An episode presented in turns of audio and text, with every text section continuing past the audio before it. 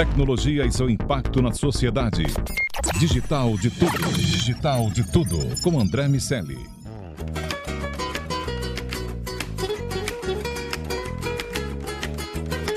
Salve, salve habitantes da sociedade digital, sejam muito bem-vindos. Eu sou André Miscelli e esse é o Digital de Tudo, o podcast sobre o C-Level e a tecnologia, só aqui na Jovem Pan. Nossa convidada de hoje é CIO e CDO do grupo Fleury. Luzia Sarno, seja muito bem-vinda ao DDT. Obrigada, André. Obrigada aí pela oportunidade, a Jovem Pan, ao DDT. Muito legal estar conversando com vocês. Muito legal. Bom, para completar nossa conversa, está aqui comigo o meu amigo Daniel Salvador. Tudo bem, Daniel? Tudo ótimo, André. Obrigado, Luzia, por vir falar com a gente. Obrigada a vocês, Daniel e André. Bom, Luzia, vou começar falando um pouco da sua uh, experiência mista. Uh, você tem uma carreira que passou por diversos segmentos. Você passou pelo, pelo, pelo sistema financeiro, da BMW. É. Como isso tem ajudado você nas suas estratégias dentro do grupo Fleury? Olha, André, é, eu, eu gosto de conhecer coisas novas, né? Então, uh, enfim, foi ao longo da vida, nada muito, muito planejado, mas sempre no intuito de uh, aprender coisas diferentes. É, quando você extrapola é, algumas, alguns processos de um negócio para outro, você vê que você pode usar a tecnologia, é, as mesmas ferramentas para diferentes indústrias. Então, por exemplo, como você distribui o dinheiro dentro de, uma, de um caixa eletrônico, você está colocando um dinheiro é, que tem que estar tá disponível, nem muito a mais, nem muito a menos, porque você não quer que falte quando o cliente for sacar, por exemplo, mas também você não quer que o dinheiro literalmente fique dormindo é, dentro do caixa eletrônico à toa, porque ele não está rendendo. Isso é exatamente o mesmo conceito de um centro de distribuição de indústria. Então, você pega situações diferentes, ferramentas diferentes, e você vê que você pode aproveitar de uma indústria a outra. Fora que você uh, quebra paradigmas, né? Você não, não fica com a, o viés do que você vinha executando. Então, com isso, você consegue, inclusive, inovar melhor. Muito bom.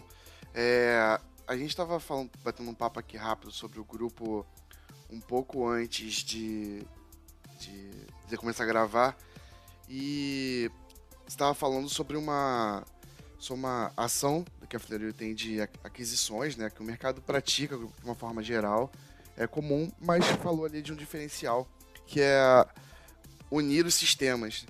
É, a gente entende que para o mercado financeiro, para o mercado de saúde, para todos os mercados, esse talvez seja um, um próximo passo para a gente ter ali, obviamente, ser autorizado, né, as informações compartilhadas desse usuário e assim oferecer um melhor serviço, em especial na saúde, né? Porque quanto mais do histórico é, medicinal você tiver desse usuário, melhor você consegue entendê-lo.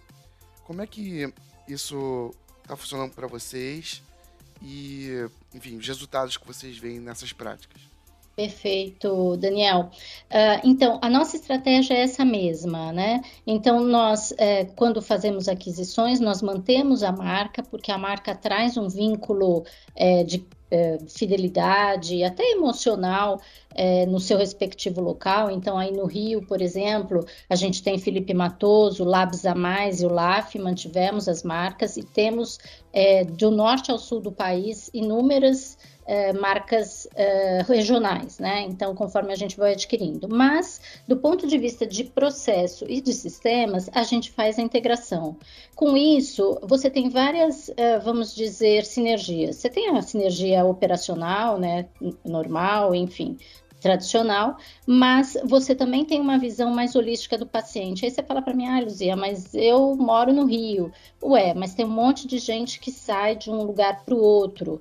Uh, além disso, do ponto de vista de uma visão uh, longitudinal, que a gente chama do paciente, você pode, por exemplo, aí no Rio, ter uh, feito exames no Felipe, depois na, no Labs, etc. E com isso eu consigo ter uma visão holística de por onde você passou. Essa estratégia vem ao encontro do que todo o time de saúde, né, a indústria de saúde tá, tem buscado, uma visão longitudinal do paciente, porque isso reduz custo, isso ajuda na identificação de problemas e, portanto, vai te dar melhor é, condição de um desfecho é, médico mais adequado, porque o médico vai ter uma visão mais completa do que está acontecendo contigo. Então, essa estratégia vem ao encontro da gente ter essa visão, é o que a gente vem buscando. E, uh, e, isso agrega muito valor, tanto do lado do paciente, é óbvio, mas também uh, do ponto de vista do médico, que tem uma visão mais adequada, mais completa do paciente e, portanto, consegue dar um desfecho melhor, um, um tratamento melhor. Você tem um ponto que a gente retoma com frequência aqui no DDT, que é a questão das mulheres na tecnologia e você é mentora num projeto que, que busca estimular essa presença. Quero ouvir um pouco de você sobre, sobre isso, a importância desse tipo de iniciativa e o que, o que vocês têm conseguido nesse sentido. Muito legal, André. Olha, é, literalmente a gente criou uma associação formal. Então, como começou? Nós éramos um grupo de mulheres é, heads de tecnologia por todo o país, e como somos relativamente poucas, a gente simplesmente começou com o famoso grupo de WhatsApp e fomos trocando informações, né? Sejam benchmarks, sejam indicações de, de vagas, de pessoas, enfim, um, um networking mais, mais tradicional. Isso foi evoluindo e hoje nós somos quase 200 mulheres eh, em posições de liderança nos diversos setores.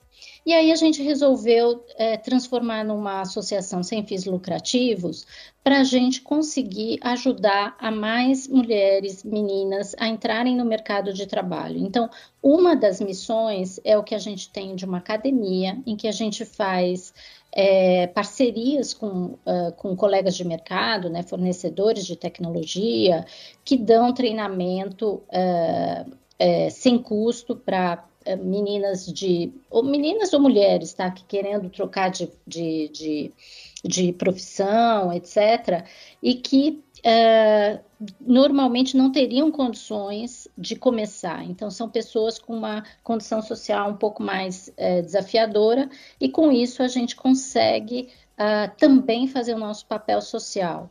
Atrelado ao treinamento técnico, a, gente dá mentoria, a gente ajuda quem quer mudar de carreira ou quem está indo para um outro passo de carreira, enfim, toda a evolução e a gente entende que com isso a gente está ajudando, inclusive, o mercado, porque a gente sabe o déficit de pessoas que a gente tem uh, no mundo inteiro e o Brasil não é diferente. E muito paradigma de que as meninas não gostam de exatas e aquela, aquelas coisas que a gente ouve uh, que não tem, não tem muito sentido. Às vezes o que é é uma, uh, uma um, digamos, uma formação inicial que não é muito bem estruturada, principalmente, infelizmente, na saúde é, na saúde, na educação é, pública, e a, a, a, pessoa fica com o paradigma de que ela não, não gosta de exatas, não entende de lógica, etc. E a gente está quebrando isso daqui. Então, acho que é um ganha-ganha, ganha-ganha é, ganha a pessoa, né, a mulher, a menina que começa a ter uma profissão que é valorizada, que é bem remunerada, ganham as empresas que têm mais pessoas no mercado para poder trabalhar e ganha a sociedade como um todo quando você é, distribui melhor e trabalha numa condição é, social que ajude todo mundo a se desenvolver. É um trabalho bem legal que a gente montou essa associação aí sem fins lucrativos, literalmente mês passado, e estamos aí colocando no ar tudo. É o grupo chama-se MCIO, né? Mulheres CIO. e tá lá no LinkedIn e a gente vai ter outras, uh, outras mídias, uh, Insta, etc., porque é onde a gente está indo buscar as meninas, tá? MCIO é o nosso, nosso grupo. Quando tiver já no, nos outros grupos, contem pra gente que a gente divulga aqui no DDT. Perfeito.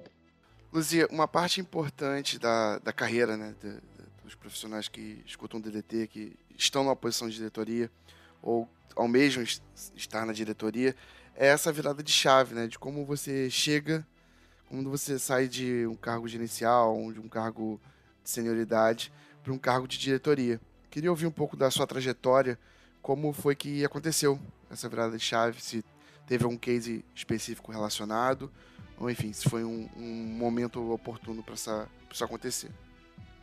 Um, eu tenho mais de 30 anos de experiência em tecnologia, tá? Uh, e uh, sempre eu tive, acho que a sorte, principalmente naquela época, de trabalhar em empresas que tinham uma, uma visão já mais moderna. Significa que eu nunca tive, uh, ganhei menos ou não tive oportunidades por ser mulher. Infelizmente, não é uma realidade normal, principalmente há 30 anos atrás, mas eu sempre tive a sorte de trabalhar em empresas que valorizavam e trabalhavam para o desenvolvimento da pessoa, independentemente da sua seu gênero, de sua raça, etc. Hoje a gente fala isso, né? Mas a gente sabe que se ainda hoje tem é, tem, enfim, preconceito, você imagina 30 anos atrás. Então, primeiro, eu acho que eu estava no lugar certo, na hora certa, então isso ajudou. Uh, segundo, que você só cresce se você gosta do que você faz. Não adianta você falar assim, olha, não, eu vou me dedicar, eu vou fazer isso, eu vou fazer aquilo. Quando você faz o que você gosta, você naturalmente está estudando mais o assunto, você está apaixonada por aquele, uh, por aquela situação, você procura mais coisas para fazer, para se inteirar, você se relaciona com as pessoas da área e com isso você vai crescendo. E aí, naturalmente, é consequência de você é, crescer. É fácil falar, difícil fazer. Efetivamente, eu, enfim, sim, estive em empresas que, que eu tive o privilégio de trabalhar em lugares que davam muitas oportunidades, mas também é óbvio bastante esforço, bastante trabalho. Eu brinco, né? Meu irmão é médico, eu, eu, brinco que eu já fiz mais plantão que ele, porque a área de tecnologia é 24 por 7 mas uh, enfim isso foi foi acontecendo foi sendo correspondido então é, e foi natural não foi alguma coisa eu em particular não, não sou uma pessoa que planeja agora eu vou o próximo passo sabe aqueles escrevem todos os detalhes? Eu particularmente não sou assim eu, eu simplesmente me jogo vou trabalhando vou fazendo o que eu gosto. E a beleza da nossa área de tecnologia é que tem tanta oportunidade, principalmente agora, que você fala assim, eu posso desde, eu brinco, escovar bits, né, ir lá para o que a gente chama de baixo nível, entender exatamente o que, que é a nuvem, quais são a, as condições técnicas, etc., até você estar tá falando da famosa transformação digital, como isso agrega valor à sociedade, à empresa que você está trabalhando, enfim, é apaixonante você ver como é que você pode fazer a aplicação da tecnologia tecnologia e como você pode andar em diversos é, diversas carreiras dentro de TI. Por isso é, é que eu falo para as meninas que começam, falei, gente, tem muito espaço. Então é questão de você achar o que você gosta e mais do que isso, né? Pular. Ah, eu comecei aqui, mas gosto de, gostei disso, ótimo. Vai lá, se especializa, entende e vai em frente, que atrás vem gente. Falando dessas dessas possibilidades é, e das atribuições da tecnologia, fico imaginando que é, num grupo essa função de CIO e CDO ela tem uma, uma responsabilidade de orquestração em função das aquisições, das integrações que, que são necessárias, mas também tem um aspecto que me parece ser bastante desafiador, que é cultural. quando uma aquisição acontece, é, entender de que maneira é, esse público que chega de um, um, novo laboratório, uma nova empresa, vai ser integrado aos sistemas, a, experiência de uso, é, também está longe de ser trivial. A gente fala muito da experiência dos para os usuários de customer experience, mas para é, customer experience ser boa, a employee experience precisa ser boa também. Como você tem lidado com esses desafios? Olha, André, você pegou no ponto, né? Eu brinco, hardware e software é difícil, mas é fácil. Agora, peopleware é essa pecinha, seja ela usuária, seja ela o consumidor do seu serviço, é, a, a arte é você entender o que está por detrás. E o nosso Brasil, gente, é muito é, diferente, muito diferente os comportamentos, a expectativa do que, que é um bom serviço, é, enfim, uh, você uh, aí no Rio, né, é, tem um, um enfim, um, um, jeito mais descontraído, é, mais, mais fluido. Aqui em São Paulo, você pega um check-up de um executivo, é um pouco mais estruturado e você tem que ter empatia, tem que ter uma visão focada no paciente e no médico constantemente para entender esse comportamento. O, o, a gente faz uh, trabalhos de personas, né? E as personas nos diversos lugares do país são diferentes. No, no, consumo geral, né? Não é só óbvio na área de saúde. São diferentes e a gente tem que se adequar nesse modelo e no que, que o paciente precisa, qual é a dor dele, o que, que é que ele espera naquele tipo de relacionamento. Isso vai muito além do sistema. É claro que todo mundo quer o básico. Eu quero um bom atendimento, eu quero fluidez, eu quero ter o resultado do exame, eu quero que, óbvio, o, o, o exame seja muito bem feito. Então, essa parte técnica é given e é isso que processo e sistemas garante. Agora, a interação da, das, vamos dizer, do atendente ou do médico que está ali tratando uh, o, o, paciente, vamos combinar, gente, que quando você vai num laboratório, não é que você está, né, na, oh, que legal, gente, acordei hoje, vou no laboratório, né? não é uma coisa que, né, que agrade as pessoas que normalmente estão ansiosas, mesmo que seja um check-up de rotina ou até uma gravidez uh, é, planejada, que você esteja bem, mas sempre tem aquele nível de ansiedade para entender se você está bem ou não. E isso é importantíssimo você se colocar no lugar do paciente, ter essa empatia, entender o que, que é que está acontecendo. E a gente entendo que faz isso muito bem, porque por 19 anos consecutivos a gente é considerado, uh, ganha o prêmio de consumidor do ano.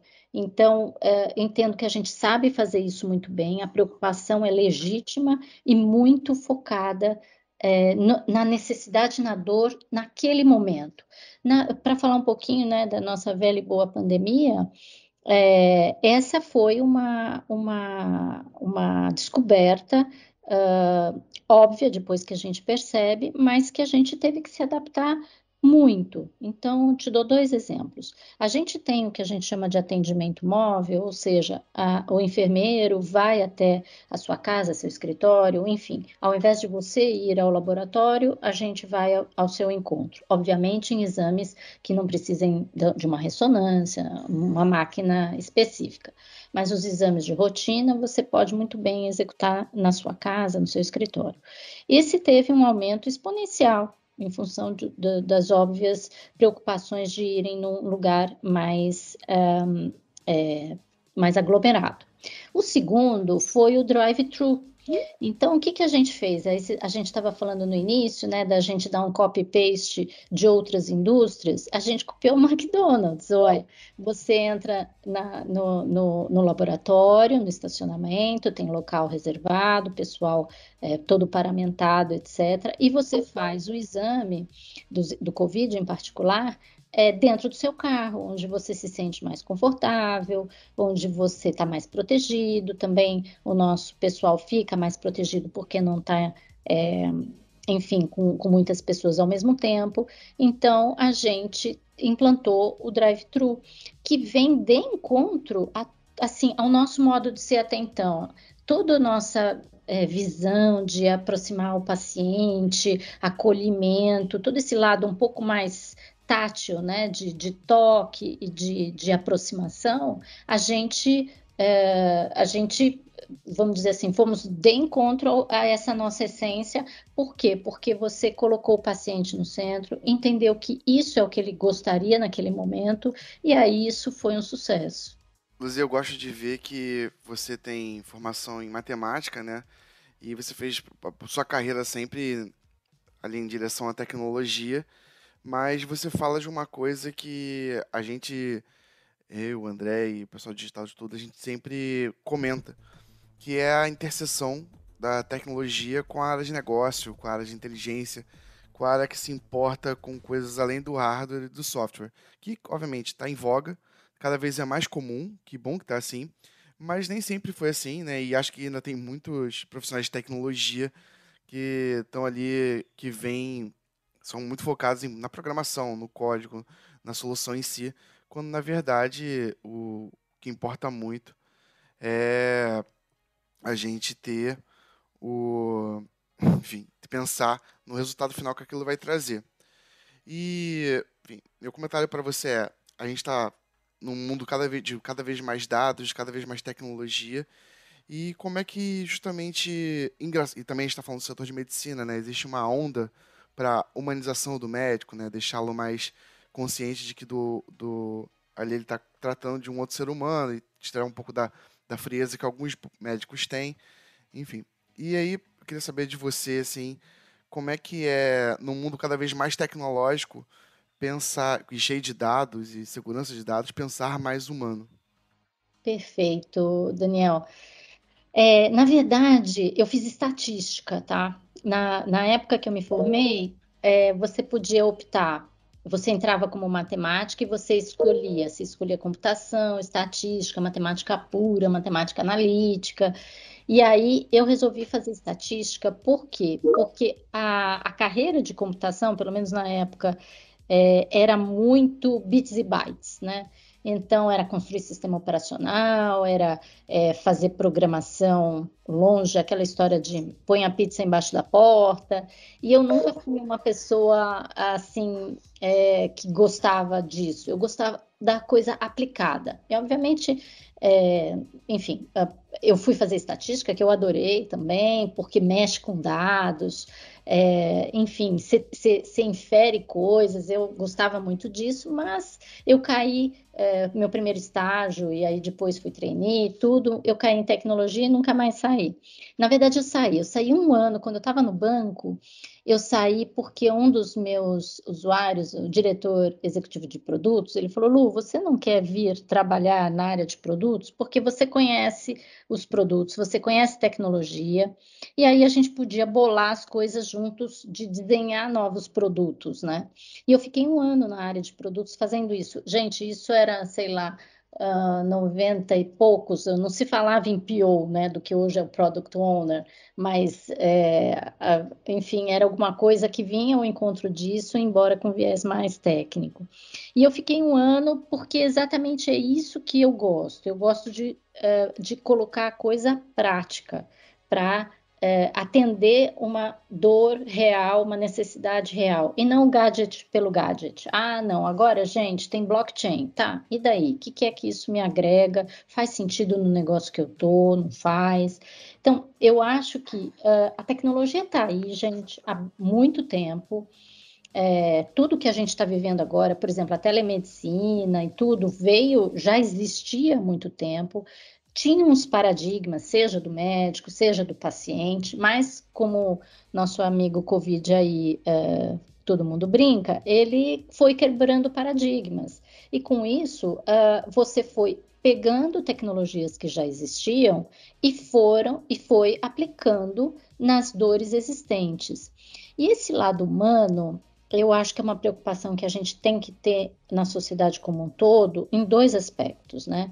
Vamos combinar que é, tem uma, uma parcela da população, e, por exemplo, a minha mãe tem 83 anos, ela não tem familiaridade em ir no caixa eletrônico e fazer todo aquele processo, e passa isso, e põe não sei o quê, tem uma dificuldade é, na operacionalização ainda que não está o user, a user experience ainda não está desenvolvido o suficiente para ser algo realmente universal. Então, existe ainda esse gap que é menos técnico e muito mais da percepção de, mesmo com segurança, como é que eu é, eu atendo aquela, aquele cliente, por exemplo. Então, são falsos dilemas que a gente colocou. Ah, não, se é seguro é complicado. Não, não necessariamente. Você tem tecnologia para fazer o negócio ser user-friendly o suficiente. E aí, esse lado humano de você conseguir incluir, porque se você não faz esse tipo de coisa, as pessoas vão ficando alejadas da sociedade, elas vão ficando é, enfim, afastadas, inclusive socialmente. O WhatsApp é um, é um exemplo que eu acho perfeito, porque você tem pessoas que eventualmente nem saber escrever direito, e aí elas mandam voz, pessoas com mais, é, enfim, menos afinidade à tecnologia, é tão simples que não precisa explicar. Eu acho que é isso que faz a diferença do ponto de vista do primeiro passo, que é o uso. E aí o segundo é como isso traz valor agregado real. Então vamos falar de, por exemplo, inteligência artificial. É uma coisa linda de você imaginar que você pode fazer, ainda mais com esse meu viés de estatística, de você poder inferir, o, por exemplo, na área de saúde, uh, o que, que é que eu posso prever que pode acontecer comigo. Meus, meus filhos, por exemplo, estão na base do Fleury desde que nasceram é, essa, essa visão familiar. Estou eu lá, eles. Será que eu não posso fazer alguma inferência de entender uma, uma dinâmica? Nós lançamos, por exemplo, os testes de genômica. É, se você pegar isso misturado com a sua visão é, é, dos dados que você tem de análises clínicas, você pode fazer uma extrapolação e perceber antes que as coisas se compliquem do ponto de vista de saúde, por exemplo, né? Então, é, tem oportunidades imensas de você ajudar a sociedade nesse aspecto, na educação, né, gente? Vocês mesmos estavam falando do MIT, quanta informação gratuita já não existe e que as pessoas podem tirar proveito disso. Então, para mim, se a tecnologia não está a favor das pessoas, ela não serve para nada. Ela tem que, a sociedade tem que se beneficiar do uso da tecnologia, porque a tecnologia pode ser boa ou má, ela é, ela é neutra, é como a gente aplica. E aí cabe a nós usar as ferramentas, seja a, a iniciativa privada ou a iniciativa pública, no melhor do que for para a sociedade. Então, esse, essa é a minha visão poliana de que a gente tem tudo para dar certo como, como humanidade e que a gente tem o ferramental para fazer isso. É, acho que é, é uma visão pragmática, Luzia, não é, é poliana. Poliana parece que, que não é não é que ela é só otimista. Eu, eu, eu entendo a sua visão perfeitamente e, e concordo com ela essa aplicação para o bem da tecnologia, a tecnologia como geradora de riqueza, tem muito a ver com a, com a educação e com a nossa capacidade de, de é, gerar soluções a partir dela, né, ou com usar a tecnologia como um meio efetivamente e conseguir melhorar a vida das pessoas, é, seja é, com a, a, experiência que a tecnologia gera, de forma a incluir pessoas em ambientes do, dos quais elas não faziam parte, como por exemplo uh, o WhatsApp, do, do, como você falou, pessoas que às vezes nem sabem escrever direito, mas é uma tecnologia tão simples e tão bem feita que elas podem fazer parte é, de ciclos dos quais elas não faziam antes, elas têm contato com pessoas que às vezes estão em, em outros lugares. É, elas criam oportunidades, a tecnologia cria oportunidades de, de negócio, de emprego, e a gente vai viver uma onda muito promissora ainda em relação à demanda, considerando que é, não tem nenhuma perspectiva de diminuição é, de, de é, demanda de profissionais de tecnologia no mundo. A gente ainda vai ter, é, ainda mais quando a gente é, aos poucos começar a inserir as hard techs nesse contexto, que inevitável, que inevitavelmente vai acontecer à medida que o 5G avançar, tem muita coisa encaixando né, nessas peças que vão compor o nosso portfólio de tecnologia no futuro, uh, certamente muitas uh, oportunidades vão acabar aparecendo. Para a gente fechar, Luzia, eu quero te perguntar justamente isso, de todas essas, essas possibilidades, a gente fala de mobile, analytics, é, realidade virtual aumentada, blockchain. É, o que você vê mais aplicável no mercado nos próximos anos? Qual, o teu plano? É, o que, que, a gente pode esperar ver no, no, no Fleury enquanto é, transformação digital nessas próximas ondas?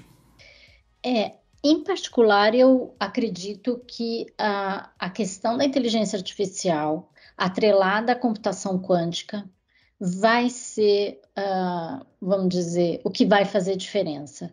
Porque com a computação quântica eu vou conseguir processar muito, mas muito mais dados do que a gente. A gente já tem muito dado, né, gente? Transformar dado em inteligência é que é o pulo do gato.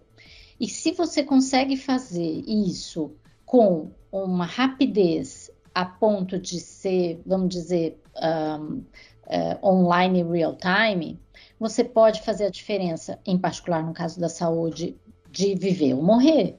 Você pode fazer no caso da, de um carro autônomo, autônomo de é, não, evitar um acidente e, uh, enfim, não, não termos mais esse tipo de situação. No caso de agribusiness, você pode transformar e entender o comportamento, eh, se vai chover, se uh, aquele solo está adequado, eh, se ele precisa de algum mineral específico, enfim, tem tanta aplicação na inteligência artificial já na, na data de hoje, e eu acho que com a computação quântica isso vai exponenciar de uma maneira que vai realmente fazer uma transformação imensa.